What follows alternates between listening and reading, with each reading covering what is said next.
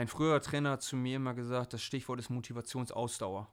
Weil mhm. du kannst dich motivieren für eine Woche und du kannst, wenn du hinten dran bist, ist immer, immer Mist, aber es ist ja nun mal so, dass du nur über lange Zeit den Trainer überzeugen kannst.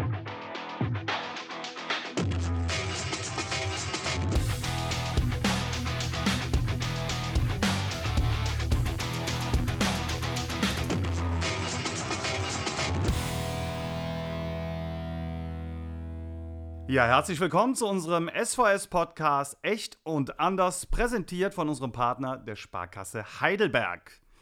Tore schießen ist seine Passion und Mission. Ich freue mich, in unserer sechsten Ausgabe in dieser Saison Pascal Destrot begrüßen zu dürfen. Paco, schön, dass du da bist. Danke, dass ich hier sein darf. Sehr gerne. Freuen wir uns drüber. Es ist schon ein bisschen her und damit steigen wir auch direkt ein. Aber normalerweise würde man sagen, wir nehmen ein bisschen Rückenwind aus Dresden mit nach einem 1 zu 0 Sieg, aber die Erinnerung ist ja fast schon verblasst oder in Vergessenheit gerufen, äh, geraten. Aber trotzdem, wie war das Gefühl für dich auch? Weil, da kommen wir später auch noch zu, es ja schon noch ein besonderes Spiel in Dresden war. Ja, war natürlich sehr, sehr besonders für mich äh, mit, der, mit der Vergangenheit. Wie war das Gefühl? Ähm, ich glaube, eine große Erleichterung hat man in der Mannschaft gespürt, ähm, dass, man, dass man zum ersten Mal seit Wochen auch mal wieder den Sprung über die Abstiegsplätze oder über den Relegationsplatz äh, geschafft hat. Ähm, war sehr, sehr anstrengendes Spiel, aber ein sehr, sehr wichtiger Sieg und ja, man hätte sich natürlich gerne mit einem Sieg dann in St. Pauli vorgestellt und äh, dort nochmal was mitgenommen. Also war schon bitter jetzt die Pause, die jetzt gekommen ist, weil gefühlt war es ja eine vorgezogene Winterpause. Drei Wochen in einer Saison, äh, in, einer, in, einer, Saison nicht zu spielen, war dann schon enorm. Mhm. Du hast gerade schon angesprochen, ähm, es gab 18 positive Corona-Befunde bei uns, 12 von Spielern. Eine schwere Zeit, die wir da alle durchlaufen haben. Heute war es zum ersten Mal so, dass auch die letzten aus der Quarantäne zurück waren und auf den Trainingsplatz zurückgekehrt sind. Äh, auf einmal so viele da, oder? Oder wie? Äh, wenn man dem Ganzen sogar noch äh, ein, Zwinkern abgewinnen will. Ja, ich konnte mich gar nicht mehr hinlegen in der Kabine, also war ganz, war ganz komisch so. Nee, normalerweise, nee, war schon ein schönes Gefühl, also dass die Kabine sich mal wieder gefüllt hat, dass wir im Training mal wieder 10 gegen 10, 11 gegen 11 spielen konnten äh, und nicht äh, 5 gegen 5, also die letzte Woche war schon sehr, sehr komisch, beziehungsweise der ganze Beginn war schon komisch, wie es dann ja gefühlt der Mann mit dem Hammer vorbeikam und ähm, so viele weg waren. Man wusste erst nicht, wie geht's weiter. Dann ähm, viele Laufeinheiten gehabt, was ja bekanntlich für uns Fußballer nicht das Schönste ist, ist ja wirklich so. Und ja, dann mit einer sehr, sehr kleinen Gruppe trainiert und dann kamen Stück für Stück alle zurück und heute, heute dann alle und ähm, ja, ich hoffe jetzt drei Tage noch bis zum Spiel, dass wir, dass wir mit voller Kapelle dann auftreten können. Mhm. An der Stelle wollen wir natürlich ähm, ganz klar nochmal sagen, wir sind froh darüber, dass äh, alle auch aufgrund einer sehr hohen Impfdurchdringung bei Mannschaft und Betreuerteam äh, milde Verläufe hatten und so schnell auf den Trainingsplatz äh, zurückkehren können. Da sind wir sehr froh drüber und natürlich äh, sind wir uns dem Ernst der Lage bewusst, gerade was die ähm, Corona-Pandemie betrifft und was im Moment auch die Zahlen anbetrifft. Ähm, wenn man trotzdem ab und zu mal ein Augenzwinkern hat, dann sollte das nicht falsch verstanden werden an der Stelle. Aber ich glaube, ähm, das werden unsere Hörer durchaus einschätzen können. Vier Tore bei sechs Einsätzen klingt nach einem sehr guten Einstand für Paco Testrot in Sandhausen. Würde ich unterschreiben, wenn es erst der sechste Spieltag wäre. Also, ja, muss man ganz klar sagen. Wir haben jetzt äh, leider viele Spiele mehr. Ich habe leider viele Spiele wegen, wegen meiner Verletzung am Anfang verpasst. Ähm, das war sehr bitter. Ähm, ja, jetzt seit, seit zwei Wochen bin ich so richtig wieder drin. Ich war ja dann schon gegen Heidenheim, dass ich meinen ersten richtigen Einsatz bekommen habe, wieder so danach immer noch wieder ein paar Problemchen gehabt, so dass es noch nicht so rund lief und ähm, ja, ich glaube, mir tat dann die Länderspielpause vor Rostock sehr, sehr gut ähm, und konnte dann gegen Bremen hier zum ersten Mal für mich wirklich, ich habe gegen Düsseldorf vom Beginn spielen, aber für mich so richtig vom, äh, vom Beginn spielen und ähm, ja, danach lief es in den zwei Spielen tore technisch und auch punktetechnisch für uns sehr gut. Super. Wenn man äh, die beiden Tore nimmt, wir haben eben schon angesprochen, das 1 zu 0 in Dresden mhm. und hier das zwischenzeitliche 2 zu 1 gegen Bremen. Welches war das emotionalere für dich? Das 2 1 gegen Bremen. Also war doch das emotionalere, ähm, weil es einfach, ähm, ja, so dann mit den eigenen Fans zu feiern, weil, weil wie ich ja schon gesagt habe, in Dresden habe ich mich unfassbar gefreut innerlich und für unsere Mannschaft, weil ich wusste, wie unfassbar wichtig das Tor war. aber wenn man Tor schießt, will man jubeln, will man aus sich rausgehen. Und ich glaube, dass diese ganze Emotion hat man ja auch an uns, an uns allen gesehen, wie wir, wir dachten ja wirklich, wir gewinnen das Spiel jetzt so in der 84. Minute, dann in der Eckfahne und ähm, ja, dann hat man auch die Fans gemerkt, ähm, wie sie da waren. Das war ja schon in dem Moment eine wirklich geile Stimmung und ähm, deswegen war es dann doch ein Ticken emotionaler, aber Dresden war nicht, war nicht, war nicht weniger schön. Tore wissen wir ja, sind nicht nur deine Leidenschaft, sondern auch dein Markenzeichen. Da kommen wir später noch drauf zurück. Richten wir den Blick so ein bisschen nach vorne. Drei, nicht nur wichtige, sondern auch ambitionierte Spiele haben wir jetzt in neun Tagen vor uns, beginnt mit Freitag. Was überwiegt bei dir? Respekt, Vorfreude? Vorfreude. Also drei Monsterspiele dafür ist man Profi geworden. Also Freitagabend hier gegen Nürnberg, geiles Spiel. Ich hoffe, wir kommen super in die, oder wir starten super in die englische Woche, äh, werden am Freitagabend hier gewinnen und äh, schon mal einen großen Schritt machen. Und dann muss man ja sagen, mittwochs abends auf St. Pauli, was gibt Schöneres? Also Steigerung ist äh, mittwochsabends in Madrid oder in Manchester, das ist klar, aber mittwochsabend auf St. Pauli beim Spitzenreiter ist eine Bombenaufgabe und dann, ja, Samstag zum ersten Mal in meinem Leben und ich glaube auch äh, für Sandhausen äh, auf Schalke spielen zu dürfen, mega. Also, also mega. ich glaube auch, ich kann mich nicht erinnern, dass wir schon mal ein Pflichtspiel auf Schalke hatten. Sie waren hier im Pokal, aber ich glaube, auf Schalke haben wir äh, noch nicht also gespielt. Deswegen Vorfreude und ähm, wollte gerade sagen, ja, mit, mit welchen Gedanken, was ist da äh, in deinem Kopf? Denn äh, klar ist ja, du hast lange auf Schalke auch gespielt.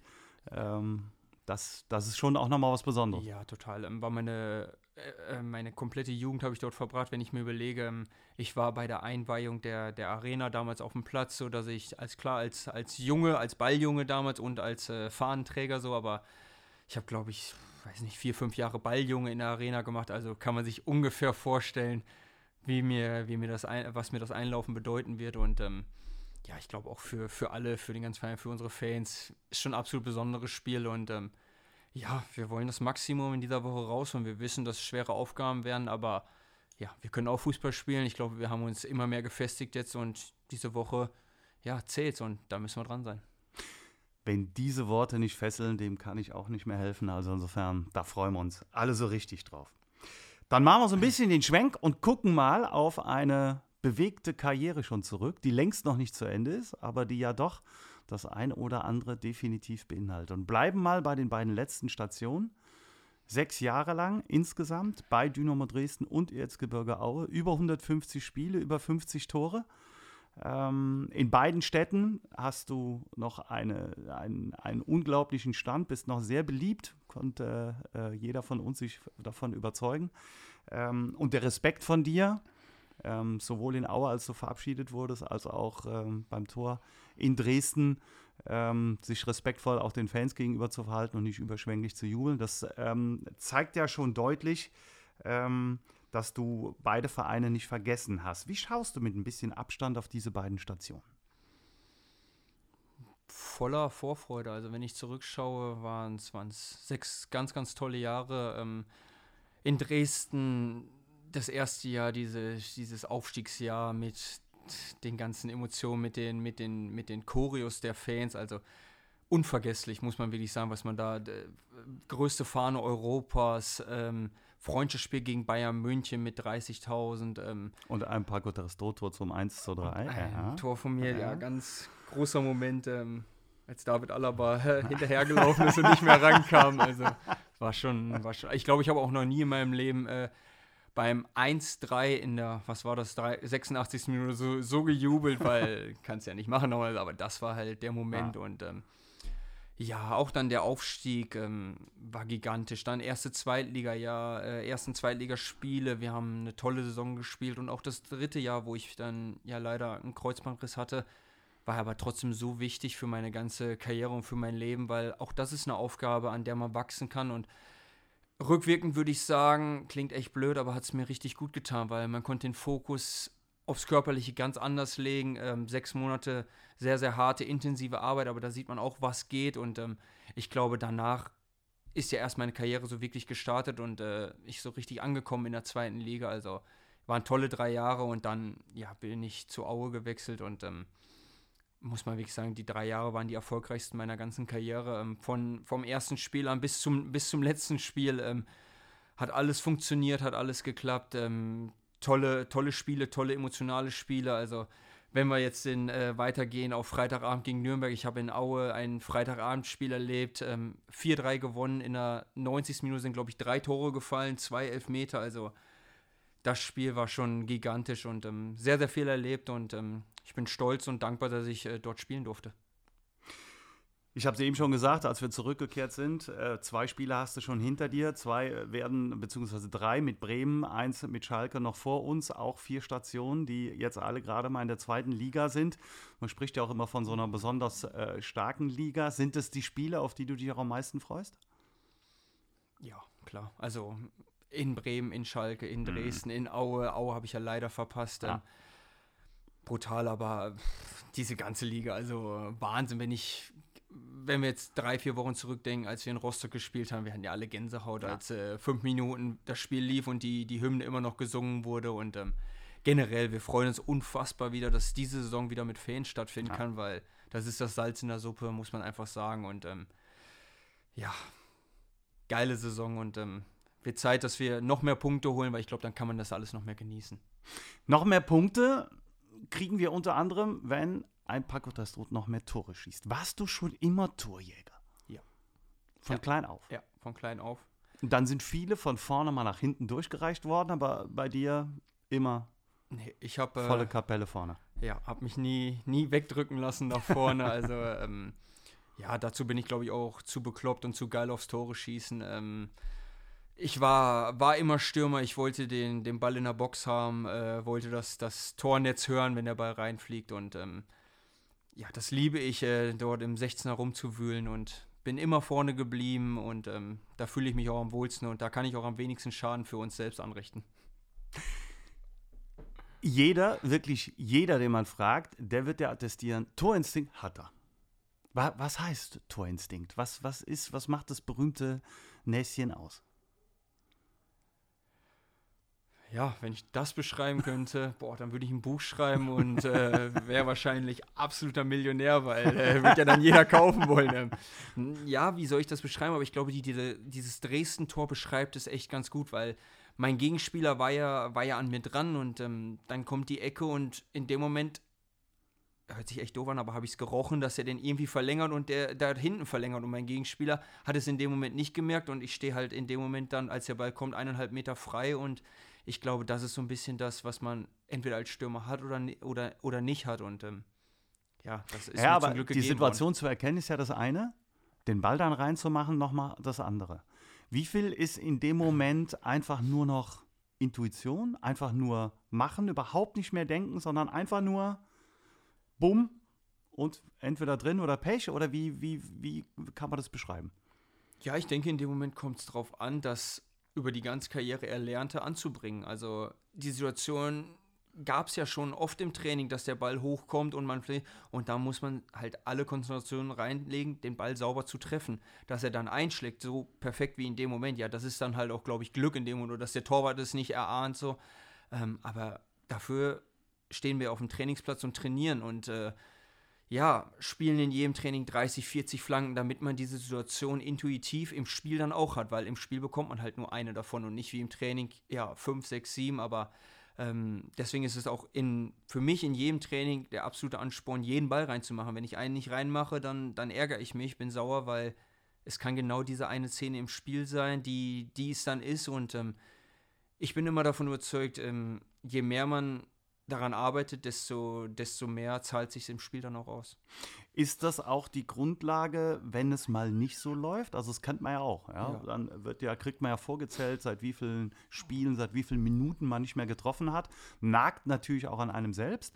Wie, wie schaffst du es dann, zurückzukommen? Weil als Torjäger, es zählen ja meistens nur die Tore. Ja, ähm, also ich sage, in dem Falle brauchst du mir keiner vorzuzählen, weil ich selbst schon zähle. Also ich bin da okay ich, ich bin dann auch Fanat da in den Situationen, ähm, wenn ich dann die Chance vergeben habe, dass ich, es gibt ja welche, die sagen, ja, abschalten, nicht drüber nachdenken, so kommt automatisch so, ich will die Szene mir noch 10, 50, 100 Mal anschauen, um zu sehen, was habe ich falsch gemacht, was könnte ich besser machen in dem Moment. Ähm, und probiere dann auf den Platz zu gehen und zu arbeiten daran. Ähm, immer wieder Flanken, immer wieder Torabschlüsse, um mir darüber vielleicht die Sicherheit zu holen, weil ich, es gibt das bekannte Lied, ähm, Erfolg ist kein Glück und davon bin ich auch überzeugt. Also man muss immer wieder arbeiten, immer wieder, immer wieder dranbleiben, weil dann zahlt sich auch irgendwann aus. Ist, du das, ist das das, was du Nachwuchsspielern auch mit auf den Weg geben kannst? Ja, wir werden gleich schon ein bisschen über Talent mhm. reden, aber ist es das, dass man äh, auf der einen Seite äh, sicherlich ein bisschen Talent braucht, aber auf der anderen Seite sich eben auch viel erarbeiten kann und nicht nur an technischen Fähigkeiten, sondern eben auch an dieser Fokussiertheit, nenne ich es mal? Ja, und dem Wille. Also ich glaube, den, den Wille und den Ehrgeiz. Ähm, ein früherer Trainer hat zu mir immer gesagt, das Stichwort ist Motivationsausdauer. Weil mhm. du kannst dich motivieren für eine Woche und du kannst, wenn du hinten dran bist, ist immer immer Mist, aber es ist ja nun mal so, dass du nur über lange Zeit den Trainer überzeugen kannst und ähm, ja, wenn du eine Woche gut trainierst, dann registriert er das sehr, sehr wohl, aber ist ja noch nicht oft, dass er sagt dann, okay, jetzt ändere ich das. Aber wenn man immer wieder dran bleibt, immer wieder nervig ist, so sage ich immer, weil ja, das ist für mich immer so das Stichwort, so gerade beim Trainer, im Trainer muss man immer wieder auf die Nerven gehen, dass er irgendwann sagt, hey, du spielst, so, und dann musst du natürlich dann im, im, im Spiel performen, aber ich denke schon, dass man sehr, sehr, sehr viel mit Wille und mit Ehrgeiz machen kann, weil, na klar, gibt es diese absoluten Supertalente, die automatisch oben drin sind, die vielleicht nicht diesen Willen brauchen, aber es sind halt viele auch normal, in Anführungszeichen. Klar, die haben gewisses Talent oder irgendwas mitgegeben, so wie zum Beispiel bei mir diesen Torinstinkt, aber ich glaube, durch den Willen und durch den Ehrgeiz kann man viel, viel erreichen. Gibt es für dich einen Torjäger, wo du sagst, boah, das war der Held meiner Jugend? Ja, Ulf Kirsten. Ulf Kirsten, der okay. Bomber. Das war einfach. Ich habe also ich habe immer immer zwei Vorbilder so gehabt. Das war einfach Ulf Kirsten, weil ich glaube, der sportlich also viel, viel besser war er, aber trotzdem mit den Fähigkeiten, die er hatte, die imponieren mir und da dem eifer ich so ein bisschen nach. Und ähm, der zweite war, war ein Torwart, war Oliver Kahn, weil ich glaube, es gab keinen Menschen, der mehr Wille und Ehrgeiz ausgestrahlt hat ähm, als Olli Kahn. Und ähm, ja, war einfach immer beeindruckend, ähm, wie er den Fußball gelebt hat und äh, dem habe ich auch immer probiert nachzueifern. Interessant. Wenn man sich einen Überblick über Paco im Netz verschafft, trifft man ganz schnell auf folgende Schlagwörter. Großes Talent, Torinstinkt, Strafraumstürmer, aber auch launig, eigenwillig, nicht genug gearbeitet. Was kannst du damit anfangen? Also mit dem letzten überhaupt nichts. Mhm. Nicht genug gearbeitet, das ist ja, sonst, sonst, wäre ich nicht da, wo ich bin. Genau. Ich Sagen wir vielleicht hätte. noch so ein bisschen das große Talent, vielleicht nicht bis zum letzten ausgereizt, nennen wir es mal so. Also ich denke eher, dass ich alles rausgeholt habe, was, was drin war. Okay. So, so, so. Ich habe damals einfach in, in Bremen leider nicht die Chance bekommen, oben zu spielen. Wir, wir, ich hatte eine super Phase ähm, in, der, in der dritten Liga, habe mein Tor gemacht, habe mich dann leider verletzt, genau an dem Knackpunkt so ähm, wo ich wahrscheinlich die erste Mal die Chance bekommen hat, hätte. Mhm. Und danach muss man einfach sagen, hat sich Thomas Schaf dreimal für einen anderen Spieler entschieden. Also Lennarty, Ono Aik und ähm, wer war denn der dritte? Thorsten Oerl haben die Chance bekommen zu spielen. Ich habe sie nicht bekommen. Wenn ich sie vielleicht bekommen hätte und mir wäre der Ball auf den Fuß gefallen, dann, dann wäre es vielleicht ganz anders gewesen. Ja. Aber es ist es gehört ja schon sehr, sehr viel Glück hinzu, äh, viel, sehr, sehr viel Glück dabei, dass man in dem Moment die Chance bekommt, auf dem Platz stehen zu dürfen, weil Absolut. dann kann man sich zeigen, so dann, dadurch war ich halt nicht in der ersten Liga, habe meine Chance nicht bekommen und ähm, ja, musste dann für mich den Weg entscheiden, äh, wie geht's weiter und bin dann zu Kickers Offenbach gegangen, was ich, ähm, ja, glaube ich, als gute Station gesehen habe, ähm, aber es war halt dann nur dritte Liga und dann der Weg, dann sich hochzuarbeiten durch die Ligen, ist sehr, sehr viel schwerer, als wenn man äh, in der ersten Liga reingeworfen wird. Mhm. Ich glaube, es haben viele Jahre lang gesagt, ja, zweite Liga kann der Paco nicht. Der, der ist ein super Drittligastürmer, ah, zweite Liga kann der nicht. Ich habe aber nie die Chance bekommen. Dann bin ich mit Dresden aufgestiegen, habe meine Chance bekommen, habe mir ein Tor gemacht und bin dann zu Aue gegangen. Und Aue hat einfach mir hundertprozentiges Vertrauen ausgesprochen und ich glaube, ganz prägend dafür Helge Leonard, der einfach gesagt hat, doch, der kann Tore schießen, der wird das schon machen und ich habe meine Tore gemacht, also man weiß nie, wie es passiert wäre, wenn ich meine Chance gekriegt hätte. Die mhm. habe ich leider nicht bekommen. Ähm, vielleicht hätte ich genug Tore gemacht und äh, wäre dann ein Top-Erstligastürmer. Und wer weiß, was noch alles kommt. Und äh, von meiner Seite her, von unserer Seite her sowieso Respekt auch für diesen Weg, denn ähm, das war nicht der einfachste, sondern der war ja schon auch dann auf einem gewissen Umweg. Und auch das muss man erstmal hinbekommen. Und du hast eben von einer Motivationsausdauer gesprochen. Ich glaube, die ist an der Stelle absolut entscheidend. In Bocholt bist du geboren, Münsterland, mhm. ganz nah an der Grenze zu Holland. Mhm. Ein Stürmer wie du in einem 4-3-3 in Holland, war das nie ein Thema? Doch, aber das größte Problem war, dass äh, in Holland, also es war Vitesse Arnhem, war immer ein großes Thema, aber dass es damals mit der Schule einfach nicht gepasst hätte, weil okay. sie, Holland hatte ganz komische Trainingszeiten immer, dass immer um 9 Uhr Training war und das, das wäre nicht wäre nicht in Einklang gekommen. Also passte das nicht. Dann war in einer späteren Zeit nochmal, ähm, dass ich mit dem PEC Zwolle gesprochen mhm. habe mhm. oder mir alles angeguckt habe vor Ort, aber ja, hatte irgendwie nicht das, das Feeling da und muss auch sagen, durch ähm, meine Verletzung in Bremen damals, wo ich mir das Kreuzband ähm, angerissen habe und habe mir dann Holland angeschaut und da wird ja viel auf Kunstrasen gespielt ja. und habe in dem Moment ja kein gutes Gefühl gehabt und eher davon Abstand genommen und deswegen, deswegen wurde es nie so, aber ja, Holland wäre eigentlich naheliegend gewesen, aber das war als Mittelstürmer mit zwei Außenstürmern, ja, die Paco-Festspiele. Absolut, absolut. ja, manchmal weiß man nie genau, mhm, was kommt mhm. oder wo einen der Weg hinführt. An der Stelle gern genommene Frage: Dein unangenehmster Gegenspieler?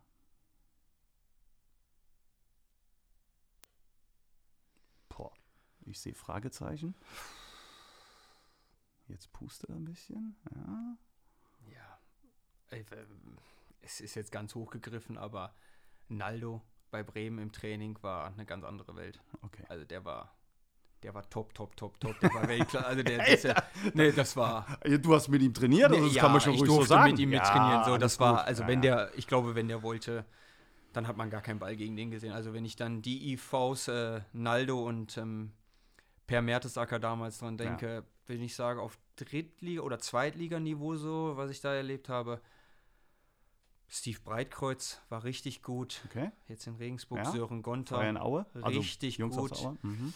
Ähm, die haben mir jetzt schon, weil es halt auch nähere Vergangenheit ist, ja. so mit Sicherheit war es vor sechs, sieben Jahren, gab es auch einige Spieler, wo ich, ähm, die mir den Schneid abgekauft haben, aber so jetzt aus der näheren Vergangenheit waren schon, waren schon zwei Top-Innenverteidiger. Ja. Und äh, ein Mit- oder Gegenspieler, von dem du sagst, boah, da bin ich nachhaltig beeindruckt, vielleicht auch eher im Offensivbereich?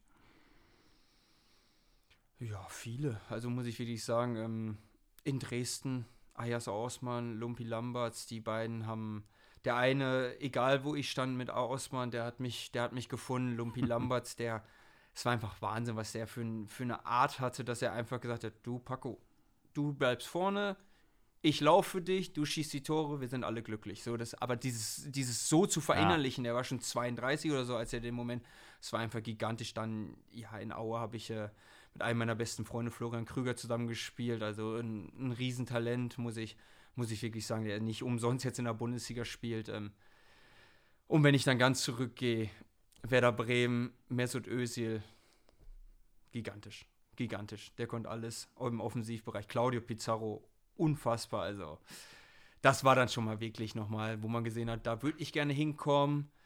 Das war toll, mit denen zu tra trainieren und auch Testspiele mal mit denen zu leben, weil mhm. wenn man dann einen Pass bekommt aus dem Mittelfeld von, von Mesut Özil, der einfach perfekt ist. Also, aber nicht einer, sondern zehn nacheinander und dann ist es wirklich so, dann kommt es auf dich an, dass du den Ball reinmachst und mhm. nicht so, ach, der hat ja schlecht gespielt, der hat den Rücken gespielt, da gibt es keine Ausreden. Also, habe schon echt mit, mit vielen zusammengespielt und war schon geil. Ja, wir haben eingeleitet mit bewegter Karriere und mhm. äh, in diesem kleinen Schwenk haben wir die, glaube ich, mal ganz eindrucksvoll dargestellt.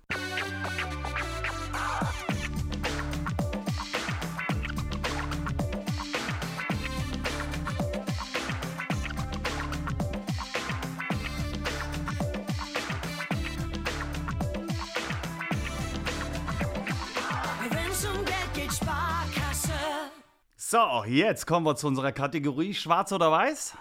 Ähm, elf Entscheidungsfragen. Oh je. Ich bin, ja, ich bin selber sehr gespannt und dann schauen wir mal, was wir haben. Wir beginnen zu Beginn mit Schwarz oder Weiß. Was ist dir lieber?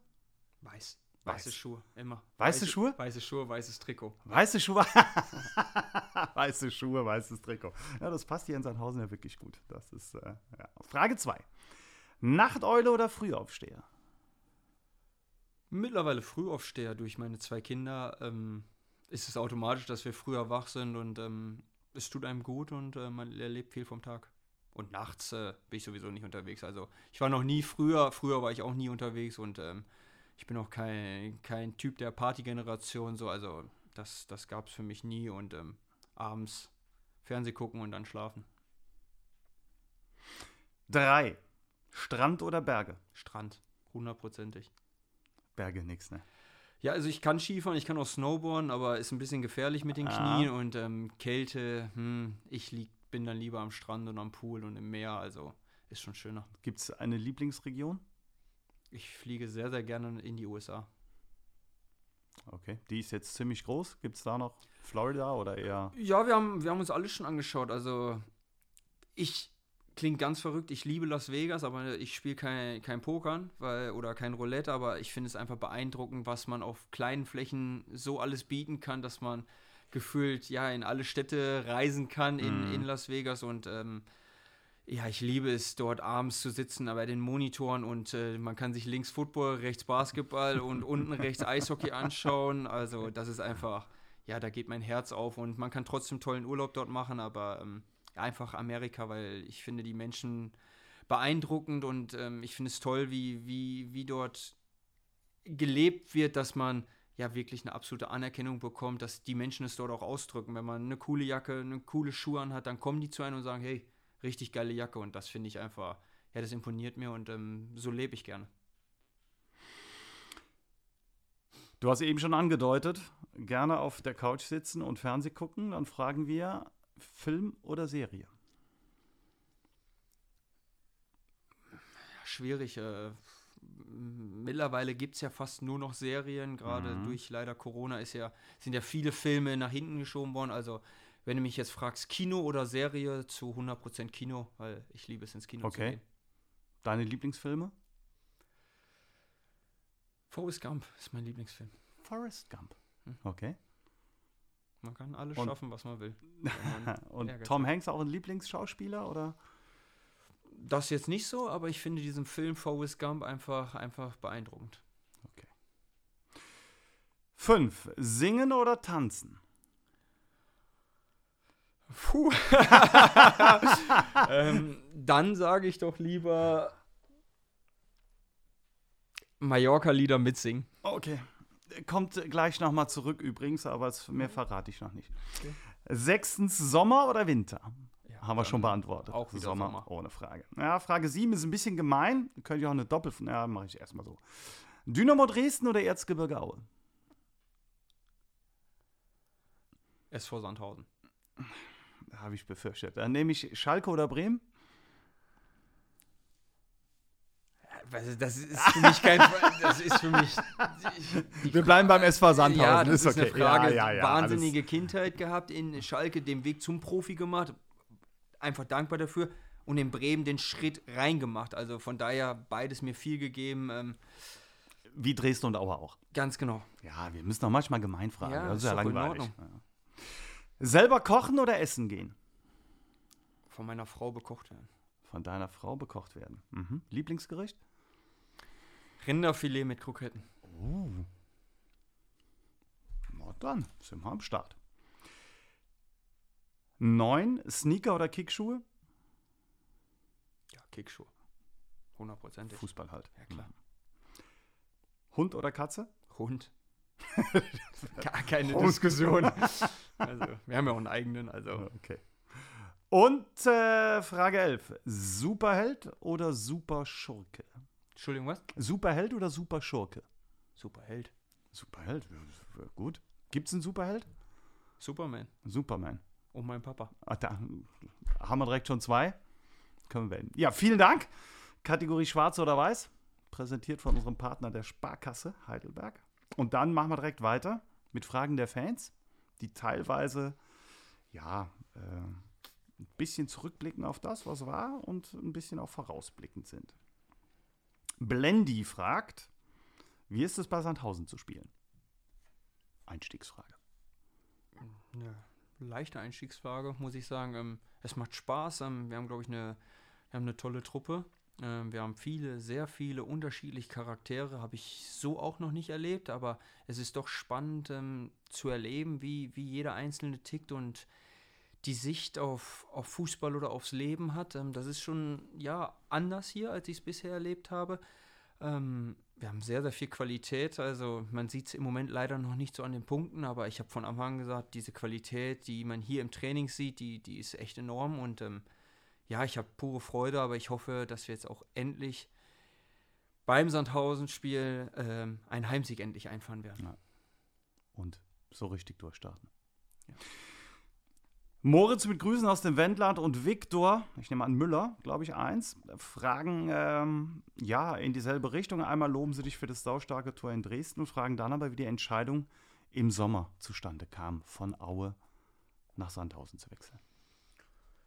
Ja, relativ, ähm, relativ einfach zu beantworten. Ähm, der Trainer von Aue wollte eine andere Philosophie, wollte mit anderen Spielern in Zukunft spielen. Mhm und das ist ja dann keine Situation, wo es für mich Sinn gemacht hätte, in Aue zu bleiben, weil wenn ein Trainer nicht mit der Art, die ja speziell ist, wie ich Fußball spiele, ähm, spielen möchte, dann werde ich meinen Platz dort nicht finden. Und dann muss ich sagen, habe ich äh, mitbekommen, ja, dass ähm, Sandhausen Kevin Behrens äh, weggeht, beziehungsweise er hier nicht verlängert. Ähm, habe mit Dennis, mit Dennis habe ich seit, seit Jahren nicht, wir haben damals zusammengespielt, ähm, kurzen Kontakt gehabt und habe aus Spaß sozusagen zu ihm gesagt, ähm, mal, sucht ihr nicht noch einen Stürmer so? Und ich glaube, keine fünf Minuten später haben mich Kolo und Kleppo angerufen und haben gesagt, ist das wirklich wahr, was Dennis gesagt hat? Ich so, ja, also so wird es sein. Ja, wir müssen alles tun. Und äh, ich glaube, keine drei Tage später habe ich in Sandhausen unterschrieben. Worüber wir uns sehr freuen. Ja, ich mich auch. Monsieur Mark 90. Und jetzt kehren wir zurück zu eben. Welches Lied hast du zum Einstand gesungen? Wer ist denn das? das muss ja Mark 90. Ähm. Monsieur Mark 90. Nee, ich, keine Ahnung, weiß ich nicht. Ja, gut, durch meine ganze Kindheit geprägt, ähm, lag mir das Glück auf, natürlich in den, in den Genen, dass ich es äh, einwandfrei singen konnte. Also ah. habe ich tatsächlich das, das Steigerlied gesungen. Sensationell. Sensationell. Ähm, dann gibt es noch einen, MXX C19, lacht und fragt sehr ironisch, warum hast du bisher erst vier Tore geschossen? Ja, ich bin auch enttäuscht. Also, selbst in den Spielen bisher ähm, hatte ich dann doch schon noch ein paar mehr Möglichkeiten und ähm, wie ich eben schon gesagt habe, mein Anspruch ist, jeden Ball zu versenken und ähm, ich kann ihr versprechen, dass ich weiter daran arbeiten werde und hoffentlich noch viele Tore hier schießen werde. Da freuen wir uns drüber. Und dann haben wir noch jemanden mit äh, Pseudonym, der möchte wissen, wer war in der Jugendzeit bei Werder Bremen dein absolutes Vorbild? Und mit welchem Trikot hast du am Trainingsplatz zugeschaut?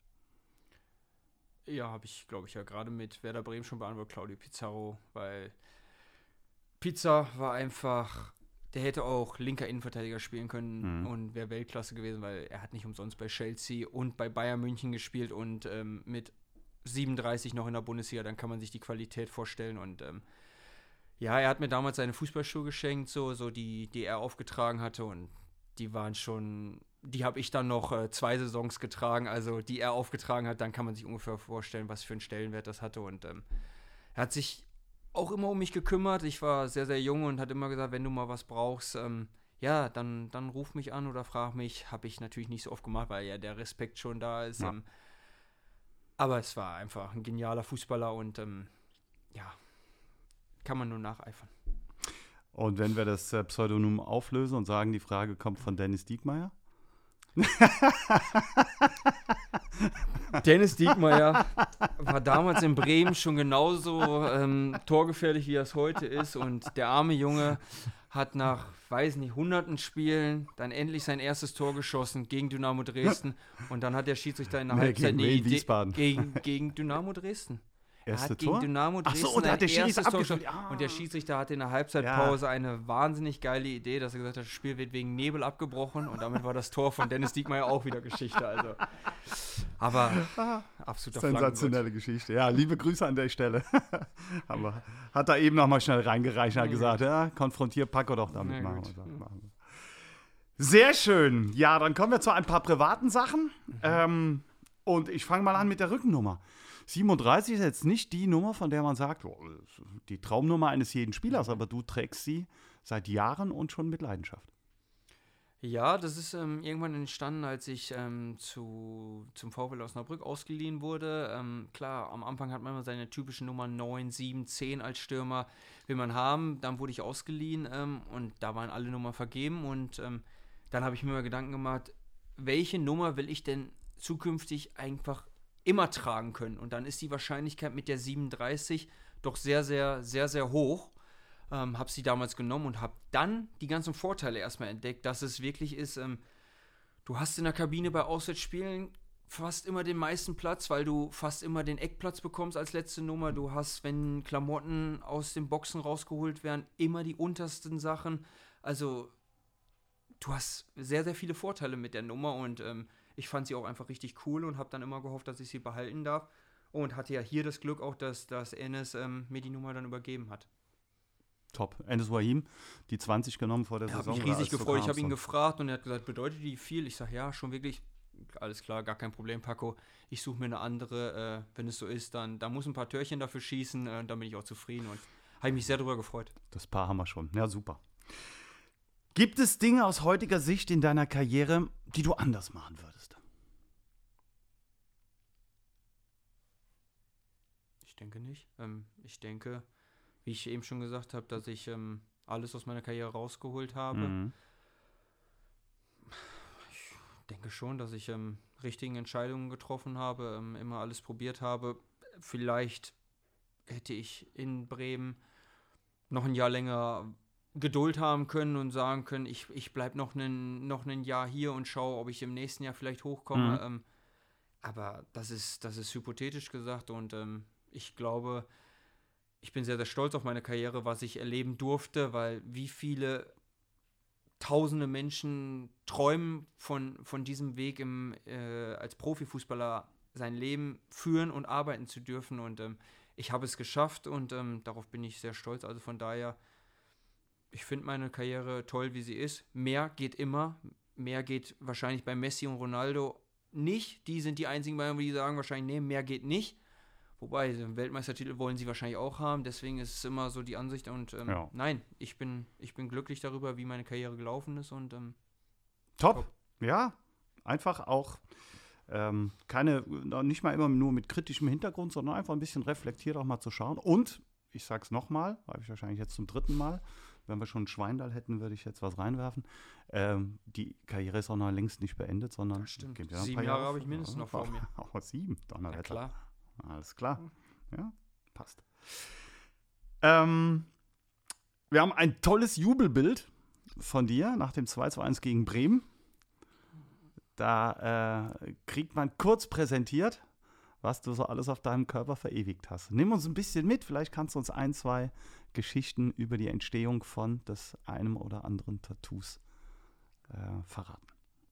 Ja, das, ich kann was über das erste Tattoo sagen, ähm, was wer kämpft, kann verlieren, wer nicht kämpft, hat schon verloren, bedeutet. Ähm, das habe ich damals, ich hatte in der U17 eine Knie-OP und der Arzt hat damals gesagt, oh, das weiß ich nie, ob das nochmal was wird äh, mit, mit dem Fußballspielen.